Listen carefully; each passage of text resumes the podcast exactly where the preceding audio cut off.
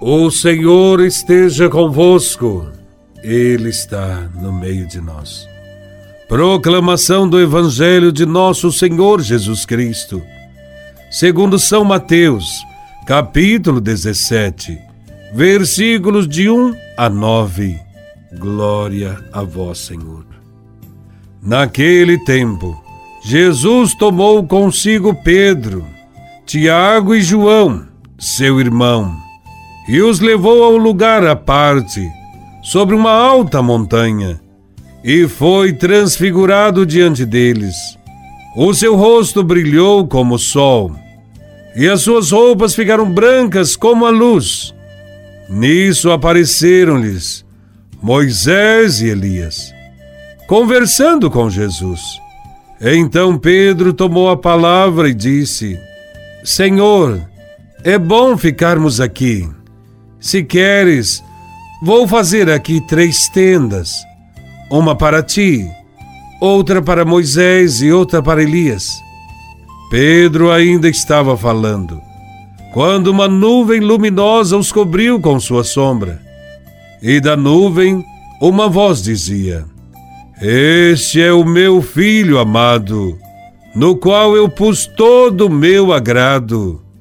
Escutai-o. Quando ouviram isso, os discípulos ficaram muito assustados e caíram com o rosto em terra. Jesus se aproximou, tocou neles e disse: Levantai-vos e não tenhais medo. Os discípulos ergueram os olhos e não viram mais ninguém a não ser somente Jesus. Quando desciam da montanha, Jesus ordenou-lhes: não conteis a ninguém essa visão, até que o Filho do Homem tenha ressuscitado dos mortos. Palavra da salvação. Glória a vós, Senhor. Esse Evangelho da Transfiguração nos ensina que Jesus ressuscitará e será exaltado, porque ele vai entregar sua vida para nos salvar. Ninguém, nem mesmo a morte, poderá deter o projeto do reino de Deus, pois Jesus vai ressuscitar depois de três dias. A transfiguração nos quer ajudar a entender a missão de Jesus. Diante dos discípulos, ele mostrou toda a sua glória. Fez com que eles experimentassem a alegria antecipada da ressurreição. Jesus mostrou-lhes o céu, sem nenhum medo é preciso que cada discípulo siga corajosamente este caminho feito pelo Mestre, também colocando-se a serviço do Reino, dando a vida pelos amigos. Diante do futuro que o aguarda, a Transfiguração diz que Jesus vai vencer. O projeto de Deus será vitorioso. Nessa experiência de transfiguração, os discípulos recebem do Pai a certeza de que Jesus é o Filho amado, o escolhido, a quem devemos escutar e seguir.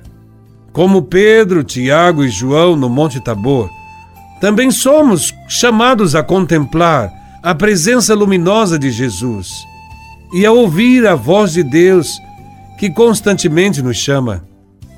Nós somos convidados a viver esta mesma realidade experimentada por Jesus. Fazendo a vontade de Deus, estaremos sempre numa lenta transfiguração da própria vida, até que possamos viver plenamente como filhos de Deus, filhos da luz. Cada encontro autêntico com Deus deixa marcas visíveis sobre o nosso rosto. Quando participamos das celebrações com o coração, voltamos para casa mais felizes, mais serenos, melhores, mais sorridentes, mais dispostos a sermos tolerantes, compreensivos, generosos. Isto porque estamos mais transfigurados. Como filhos amados de Deus, devemos também nos esforçar para mudar e transformar a sociedade. É preciso transfigurar a realidade em que vivemos, fazendo com que tudo e todos passem das trevas para a luz. No Evangelho, Pedro sugere três tendas. Talvez isto indique o seu desejo de ficar ali para perpetuar a alegria experimentada em um momento de oração com Jesus. Pedro representa todos nós quando pretendemos viver a alegria da ressurreição sem se entregar a Deus e aos irmãos, sem entregar a própria vida.